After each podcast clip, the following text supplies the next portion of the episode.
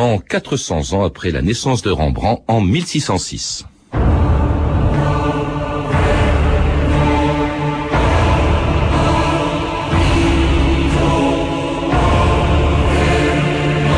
Tous les peintres se prennent pour Rembrandt. Tout le monde a les mêmes illusions. Picasso.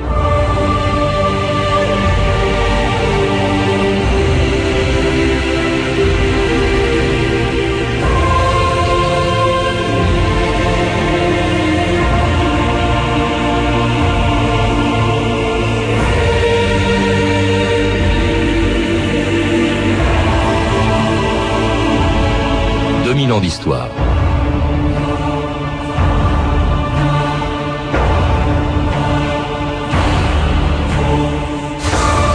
Un jour de janvier 1632, dans une salle de l'Antonietsmarkt d'Amsterdam, le professeur Nicolas Stulp dissèque le cadavre d'un condamné à mort. Mais cette cérémonie macabre ne choque personne. Tous les ans, la tradition veut que le premier chirurgien de Hollande donne une leçon d'anatomie en public. L'usage veut aussi qu'on demande à un peintre d'immortaliser l'événement et les personnalités qui y assistent. Ce jour-là, le professeur Tulp est entouré de sept notables de la ville qui ont payé très cher pour être présents sur ce portrait de groupe. Mais si aujourd'hui, près de 400 ans après, on admire encore la leçon d'anatomie du professeur Tulp, ce n'est pas pour la gloire éphémère de ces personnages dont tout le monde a oublié le nom, c'est pour Rembrandt qui en 1632 devenait avec ce tableau un des peintres les plus célèbres de son temps. Mesdames et messieurs, le professeur Nicolas John. Comme vous pouvez le voir, j'incise le bras, à la suite de quoi je vais procéder à l'écartement des tissus. Et vous pourrez bientôt constater chez cet homme dont le péché a entraîné la mort ces tunnels que son sang impie a parcouru. Constatez la splendeur mécanique de cette machine de Dieu de cette création plus parfaite que les plus parfaites créations de nos artistes. Vous ne semblez pas satisfait. C'est que le professeur Tulp ne se laisse pas faire. Il pose. Votre peinture est magnifique parce que vous ne savez pas mentir.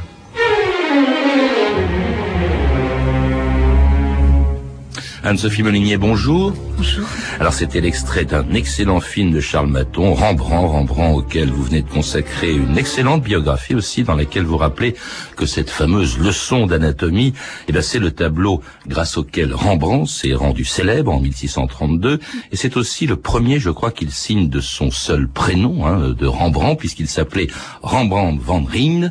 Il est né en 1606 à Leyde et pas du tout destiné à devenir un artiste, c'était le fils d'un meunier. Oui, en effet, c'est ce qui est relevé d'ailleurs par des, des voyageurs euh, dès les, la fin des années 1620, qu'il s'agit du fils d'un meunier euh, hautement estimé. Euh, c'est le huitième des, des, neuf enfants d'une famille euh, dans laquelle on est meunier depuis quatre générations, ce qui euh, implique un milieu euh, peut-être modeste, mais qui qui connaît une, une certaine prospérité cependant. Et ce qui est original, c'est que c'est le choix que vont faire les parents de Rembrandt pour cet enfant-là, euh, qui n'avait fait pour aucun de leurs autres enfants, de le pousser à euh, faire des études. Mmh. Euh, leur l'aisance à laquelle eux-mêmes sont parvenus leur autorise ce choix. L'école latine, l'université de Leyde, mais alors lui il préfère franchement les tableaux. Hein. Oui, il reste très peu de temps à l'université de, de, Leyde, où il a quand même côtoyé un, un milieu sans doute assez intéressant, et très rapidement, en effet, il il quitte cette cette université pour entrer en apprentissage mmh. euh, auprès de d'un Swanenberg qui est un grand peintre de l'époque. Oui. Il, faut dire aussi que euh, quand même il vit dans un pays calviniste où l'on a proscrit toutes les peintures ou toutes les œuvres d'art des églises ou des temples oui. plutôt. En revanche, vous le dites, tout le monde a un tableau chez soi. On est passionné par la peinture dans les Pays-Bas de l'époque, dans les provinces unies comme on les appelait encore. Oui, c'est-à-dire que la situation reste encore un petit peu paradoxale puisque on est un peu, enfin on a déjà dépassé les les, moments les plus durs de la de la réforme et les, de, de l'iconoclasme. Euh, il reste en effet euh, certaines euh, certaines conventions et les, les, artistes sont quand même certainement moins à l'aise pour peindre et euh, pour peindre certains sujets que dans que dans d'autres régions d'Europe. Mais en effet, ce sont des, des régions où le, les œuvres d'art sont présentes un petit peu partout. Et Rembrandt pouvait connaître certainement euh, les d'abord les, les œuvres des, des grands artistes qui l'ont précédé ou de ses contemporains qui étaient exposés par exemple à l'hôtel de ville ville, de Luca de Leyde par exemple, ou autre. Et il est vrai qu'il y avait aussi une familiarité avec ces, ces, ces œuvres qu'on pouvait trouver dans les, dans les maisons, mais peut-être plus dans ce cas des, des planches ou des, des, feuilles volantes, mais qui illustraient tel ou tel thème. Alors il devient donc apprenti hein, mhm. chez ce peintre Sonnenberg et il va apprendre les bases du métier. Or à l'époque, vous le rappelez aussi, Anne-Sophie Molinier, peindre, c'est pas du tout comme aujourd'hui. Il y a tout un travail fastidieux de préparation. Oui, et les, les premières années, d'ailleurs, les, euh, les apprentis euh, qui se enfin, trouvaient dans, des, dans ces ateliers de peinture, euh, on ne leur euh, donnait que des tâches assez fastidieuses. Le, le nettoyage, la, la, préparation des, des toiles, la, le, le, travail du, du, bois, le mélange du, du, du, du, blanc, de la craie, de la colle pour avoir la, la couche préparatoire sur la toile. Ensuite, les les, premières couches de peinture. La préparation des euh, couleurs. La préparation des couleurs, des pigments, même si on estime qu'à cette époque, certainement déjà certains artistes pouvaient acheter les, les pigments préparés, mais la plupart du temps, ils broyaient les, euh, les couleurs et ensuite les différentes étapes de, euh, de, de, dessin et d'application de la couleur. Donc c'est vrai que pendant plusieurs années, ça a été dur. Alors chez ce Swanenberg, il rencontre un autre apprenti avec lequel d'ailleurs il va partager un atelier d'artiste qui est tout simplement installé, je crois, dans la maison familiale de Rembrandt. cet autre artiste, c'est Jean Liévin. Et il, il, peint ses premières toiles. Elles sont pas du tout connues. On en voit euh, quelques reproductions dans, dans votre livre. Euh, Toby en prière, euh, l'artiste dans son atelier. C'est extraordinaire la maîtrise de ce garçon qui a, euh, de cet adolescent qui a 19, 20 ans, dès le début, dès ses premières toiles, même si personne ne les connaissait à l'époque, et même si aujourd'hui, d'ailleurs, on les connaît pas très bien. Oui, les premières toiles, vous citiez l'artiste dans son atelier, en effet, qui est une toute petite toile de, de 1628 ou 1629 et euh, qui fait partie de ces premières œuvres que pouvaient admirer euh, les, les, les, visiteurs et dans lesquelles on trouve déjà, euh, que ce soit dans celle-ci ou dans d'autres toiles historiques par exemple, ou quelques premiers portraits, ou voire autoportraits également, on trouve déjà en germe ce qui va faire la, la, grande qualité de la peinture de Rembrandt. Même si ce sont encore là des, des peintures assez claires et avec des, des touches ce qui disparaîtra par la suite. Alors il peint donc, il est remarqué par le, un conseiller du Statuder, c'est-à-dire le premier ministre euh, des Provinces-Unies à l'époque, qui s'appelle Constantin Huygens, qui écrit donc euh, de Rembrandt, hein, il écrit euh, qu'il est sur un pied d'égalité avec les plus célèbres peintres et qu'il ne tardera pas à les dépasser. Or à l'époque quand même c'est pas rien, il y a Rubens, il y a Poussin, il y a Van Dyck, il y a, il y a Velasquez, c'est un, c'est un beau compliment, et c'est ce Huygens qui va en quelque sorte révéler Rembrandt, c'est grâce à lui qu'il va venir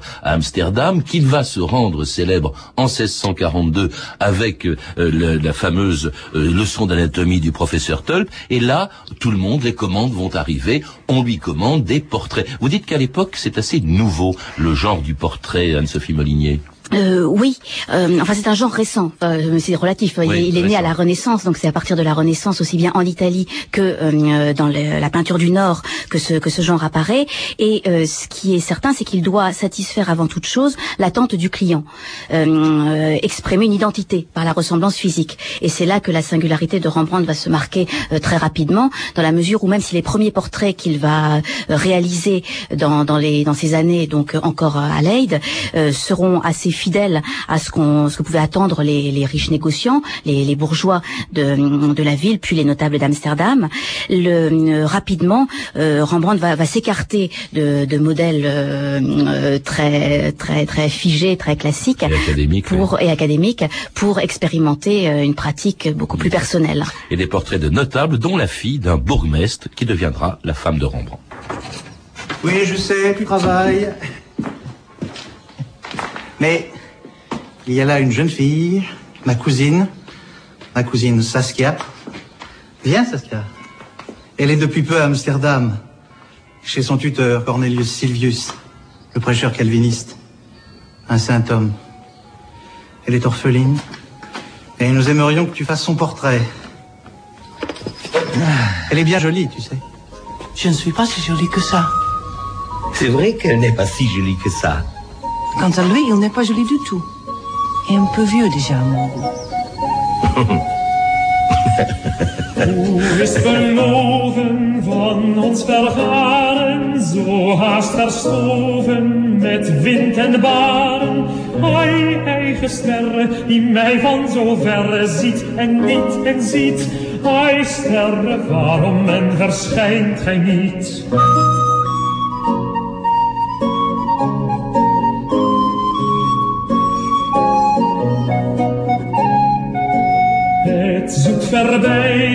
Van uw genaken kostte mij het scheiden min bitter maken. Maar stoute sterren die u doe zo verre van ontrouw lied? ontrouwe sterren, gij meent het niet. Hust Beloven, je crois que ça veut dire combien est promis. C'est une chanson des Pays-Bas du XVIIe siècle et signée par qui? Ben, elle, est signée, elle serait signée par Constantin Huygens, l'homme qui a découvert euh, Rembrandt. Et on a entendu, après cette rencontre avec Saskia, Saskia, qui deviendra sa femme un an plus tard, a beaucoup compté, hein, Anne-Sophie Molinier. D'abord, c'était son modèle préféré. Oui, c'est le, le, modèle préféré. En effet, si Rembrandt a, depuis le, ses premières œuvres, aussi bien dessin, gravure que peinture, euh, eu pris l'habitude de, de peindre enfin de, de, représenter ses proches à la manière d'une sorte de parcours un petit peu intime qui va euh, conduire jusqu'à la fin de sa vie. À partir du moment où il rencontre en effet Saskia, dès l'année 1633 de ses fiançailles avec elle, euh, c'est en effet le modèle qu'on retrouve dans, dans, des, euh, dans différents dessins. Depuis Saskia au chapeau de paille. Puis elle change sa situation sociale oui. et matérielle. Les riches, hein, oui. Saskia, lui est très dépensier. En revanche, d'ailleurs, on va vite lui reprocher justement de, de manger la dot de sa femme, oui, en quelque sorte, et puis de d'en vivre. Euh, il va il va il va s'engager dans des dépenses considérables pour acheter des tas de choses. Oui, pour, pour euh, d'abord c'est sa, sa, grande passion. Ce, Rembrandt est un énorme, un immense collectionneur et il va acheter euh, dans des dans des ventes aux enchères toutes sortes d'objets euh, dont il enrichit d'ailleurs ses, ses, toiles, mais euh, également toutes sortes d'œuvres d'art. On raconte même, enfin c'est son premier biographe euh, italien Baldinucci qui raconte plus tardivement que Rembrandt dans les dans les ventes aux enchères faisait renchérir sur les sur les prix uniquement pour assurer la valeur de cette de cet art qui était le sien. Et d'autre part, il va acheter une grande maison euh, très très onéreuse en 1639. Alors qui ça, sera, c'est, ça, c'est le début des ennuis. Voilà, hein. oui. on, on, le verra, on le verra plus tard, Sophie Molinier. Oui. Mais alors, on lui reproche aussi d'être un bon vivant. Il y a un tableau qui est frappant aussi, qu'on voit dans, dans votre livre. C'est un autoportrait avec Saskia. Il la tient sur ses genoux comme si c'était une fille euh, de, de bas étage. Oui. Euh, il rigole. euh, il tend un verre de vin. Ça, c'était vraiment euh, les, les, les années heureuses de, de Rembrandt. Mais on lui reproche aussi cette espèce d'exubérance qu'il peut avoir. Oui, qui peut apparaître en effet dans, dans ce dans ce tableau de, de 1636, même s'il y a plusieurs lectures et les interprétations ne sont pas, enfin ne font pas encore l'unanimité à ce sujet-là.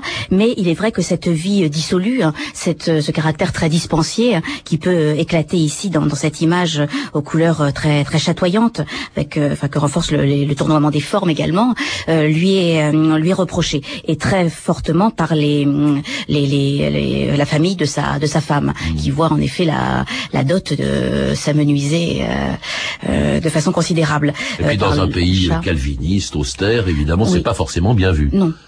Euh, le, le- enfin, il, il a en effet une, une existence qui très rapidement, dès les, les premiers écrits de, des, des- de critiques contemporains ou de voyageurs contemporains, sont, enfin, est condamné. En tout ça, bref, un homme qui a déjà une fâcheuse réputation, mais que l'on reconnaît quand même comme l'égal des plus grands peintres de l'époque. J'enrage. Rubens, cet arrogant, après m'avoir fait attendre deux années, daigne enfin me répondre. Il refuse la commande du prince. Les trois images de la Passion Diable de catholique J'ai de ce fait demandé à Rembrandt de nous peindre cela. Jans Rembrandt fait son chemin. Oui, mais peut-être n'est-il pas fait pour un pareil sujet. On le voit fréquenter indifféremment un calviniste, mélonite et remontrant. Les juifs, à dire sa sympathie, on compte même des catholiques parmi ses amis. Et quelques sauvages Vous supportez ces sauvages? J'aime mieux le cuir doré de leur peau que votre viande rose et avachie. Rembrandt n'a pas peint en effet que des portraits de notables, hein, malgré euh, et malgré sa réputation, on lui commandait quand même, on l'a entendu, euh, des euh, œuvres d'art sacré. L'art sacré, il va tenter de le réintroduire dans un pays encore une fois calviniste. On n'aime pas trop les artistes, ou en tout cas les sujets sacrés euh, pour des artistes. Oui, et ces sujets sacrés étaient fort limités puisque ici il n'y a pas les- la possibilité de commande de la part de de, l'Église. L'État commande assez peu également, et il reste donc la, la commande privée. Euh, mais en effet, c'est d'abord le, choix de Rembrandt. La euh, très tôt, il peint des, œuvres sacrées euh, sans commande préalable, et il propose dans son atelier à la vente de clients qui que cela intéresserait éventuellement ces œuvres-là. Et euh, en effet, il va avoir le, souhait de réintroduire cet art sacré qui avait été écarté de ces de ces régions, avec des, œuvres magistrales qui reprennent une tradition de la peinture d'histoire d'histoire, mais d'histoire biblique, d'histoire religieuse, à laquelle il était très attaché. Et euh, on retrouve là d'ailleurs son ambition euh, d'origine, devenir un très grand peintre de, de l'histoire et de l'histoire euh, mythologique, mais beaucoup de manière bien moindre. Oui, mais alors à sa Et- manière, parce que c'est pas du tout cubéni. Hein, comme, moi, Non. je, je vois là encore une fois les représentations qu'il y a dans votre livre. Bon, le sacrifice euh, d'Isaac avec Abraham, dont on retient euh, le bras, bien entendu. Et puis alors surtout, alors une peinture terrible, violente, euh, qui est Samson aveuglé par les Philistins. Alors là, on n'imagine pas ça effectivement dans une église. C'était pas ça qui a été destiné, mais c'est terrible. Ça a dû beaucoup choquer euh, Oui. par sa violence. La ce violence physique qui est euh, la violence de, de, de l'histoire, mais qui est mise euh, en évidence au cœur du, au centre du, euh, du, du tableau, ce, la violence que le héros biblique euh, subit, euh, privé de la vue, avec une, un- enfin, une utilisation là, de, de la lumière pour rendre justement euh, cette, euh, cette très grande violence à qu'on- qui est euh, enfoncé dans s'enfonce, son œil. oui, qui s'enfonce dans, dans son œil, et euh, oui, puisque c'est le moment en fait où, euh, où Samson, euh, doté par, par Dieu d'une force surnaturelle, est euh, pris, enfin, a tenté de résister à ses assaillants et finalement est saisi par eux. Et on voit la, la, la douleur, l'expression de la douleur du héros qui est défigurée par par cet acte des Philistins. Et ceci en effet choque, comme la, la plupart en fait des traitements que Rembrandt applique à ses peintures religieuses. Finalement, il met l'accent sur le côté très dramatique.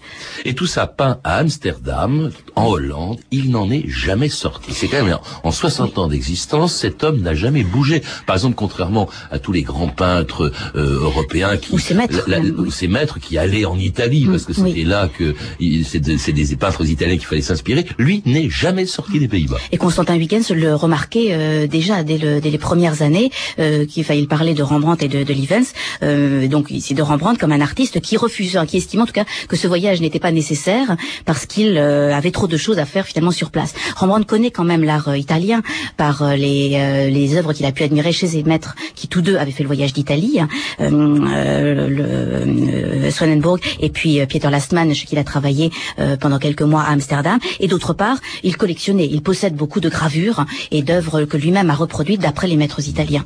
Alors s'il voyage pas beaucoup, en revanche, il est déjà célèbre dans toute l'Europe, au début 1840-1841. Euh, il, est- il est célèbre, il est en surtout célèbre par, par, la- par le biais de ses gravures. Oui. Euh, comme on Ah parlait oui. juste des peintures, c'était c'est pour ça que j'avais une Mhm. petite, petite réserve.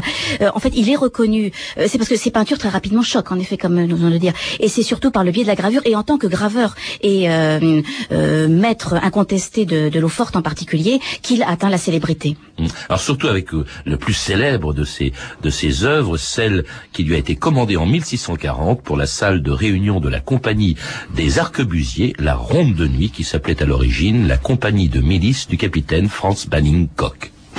Ah, capitaine. Alors, si j'accepte ce travail, ce sera pour réinventer le tableau de groupe. Vous vous tortillez. Tous les autres capitaines de milice ont vu à quoi leur portrait ressemblera. Personne ne verra le tableau avant qu'il soit fini. Restez tranquille. Je demande à voir mon portrait tout de suite. Fermez les yeux. Ouvrez-les. J'ai un air magnifique. Oh, mais mon, mon- mon chapeau, mon, mon écharpe, ma moustache semble flotter dans le vent. Oh, ces couleurs sont si vives qu'elles qu'elles rayonnent. Toute la troupe a l'air d'être en marche à travers la toile. Juste une seule petite question. Et qui sont toutes ces autres personnes?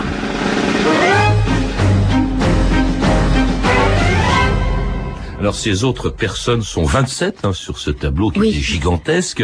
D'ailleurs pour pour être sur ce tableau la ronde de nuit, il fallait avoir payé cher. Hein. Oui. il est payé en fonction, je crois, de son grade et de, ce- de sa place dans dans la peinture. Oui, les 16 membres de la de la compagnie ont versé en effet une, une place correspondante à, à leur grade, mais il y a plus de, de figurants que que ces 16 membres. En effet, pour les besoins de la composition, Rembrandt a ajouté des, des personnages. Ce qui est important surtout, c'est qu'il bouleverse ici complètement ce genre qui était très traditionnel dans la peinture hollandaise du, euh, du portrait de groupe et qui était très en vogue à Amsterdam en particulier. Et ici, il affirme vraiment son originalité, son indépendance par rapport à ses rivaux, dans la mesure où il peint une, une compagnie en mouvement déjà, une compagnie en mouvement où bon, il avait déjà travaillé dans le, la leçon d'anatomie sur ce bouleversement de, de, la, de la composition. C'est un groupe en marche ici, un groupe en marche, et Rembrandt choisit le moment où le capitaine qu'on voit au centre du, euh, du tableau euh, donne le mouvement finalement, donne, donne l'ordre du départ et où la compagnie qui s'était rassemblée est euh, mise en, en, en, avant. Ça s'appelle la ronde de nuit et je crois que ça a été peint de jour. Oui, c'est en fait de, lié au, vieillissement du, du vernis ah au cours du, du XVIIIe siècle, enfin, des vernis, que la que la scène s'est assombrie et a reçu ce, ce titre, alors qu'il s'agit en effet d'une ronde faite par la compagnie qui était l'ensemble des gardes mais de jour. C'est le plus célèbre, je crois, de ces tableaux. Hein. Euh, on le voit actuellement au Riche Museum d'Amsterdam. Il est gigantesque. Hein. Oui, il mesure 363 sur 438 cm. Donc, mais Rembrandt affectionnait les, les, les tableaux de, de, grande dimension. Enfin, il est, il est, magnifique en tout cas. Et ça, c'est au moment où la vie de Rembrandt bascule. On est en 1642. Saskia euh, vient de mourir et voilà qu'il commence à perdre pas mal de commandes. On s'adresse, on, on, on, se détourne de lui en fait, Sophie Molinier. Oui, euh, Rembrandt de plus en plus privilégie euh, sa, sa, enfin ce qu'il disait lui-même, sa, sa liberté et sa passion pour euh, pour la peinture et euh, se désintéresse de plus en plus des attentes des commanditaires. Ce qui fait que ceux-ci vont s'éloigner de lui parce que le, le, le type de, de peinture qu'il qu'il produit est très éloigné du goût de l'époque d'une peinture plus lisse, on pourrait dire aujourd'hui plus plus léchée. Et cette même dans les portraits d'ailleurs, parce qu'il continue aussi à peindre des portraits, mais les commanditaires parfois ne s'y retrouvent pas. Un certain nombre d'œuvres lui sont refusées, euh, considérées comme inachevées, très souvent à cause de sa touche, de ce, côté justement. Euh, il avait inventé l'impressionnisme 300 ans avant, c'est ça euh, Je dirais pas ça. Non, mais, enfin, en tout cas, oui, un côté, oui. Il, tranche en tout cas avec avec ses, ses contemporains, on, on, le voit bien. on lui reproche aussi, évidemment, de peindre trop lentement, dites-vous. oui, c'est-à-dire que là aussi, il, il, il prend le, le, temps en fait qu'il estime nécessaire et il reprend ses œuvres et sans, contrairement à certains de, de ses contemporains, euh, satisfaire le, les, les, nécessités hein, de telle ou telle euh, commande qui lui est passée.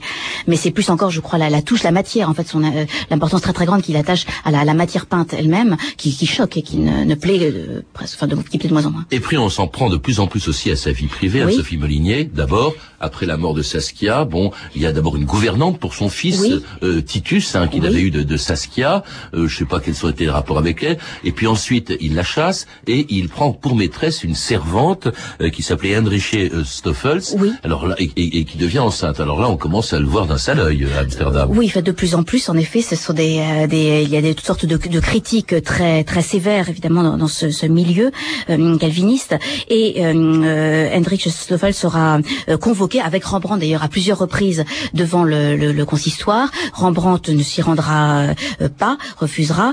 il est finalement vu, vu sa, sa position un petit peu à l'écart déjà depuis un certain temps de la religion euh, de l'Église calviniste euh, laisser, enfin, on, on, renonce à le faire venir. En revanche, sa compagne, oui, est, est obligée de comparaître.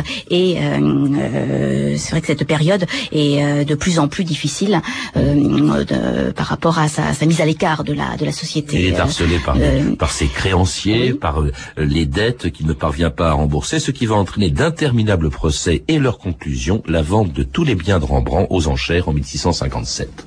Silence Silence, je vous demande de silence. Nous poursuivons la vente des biens de Rembrandt von Rhein. Lucas Delaine, un portefeuille contenant 25 gravures. Mise à prix 15 florins.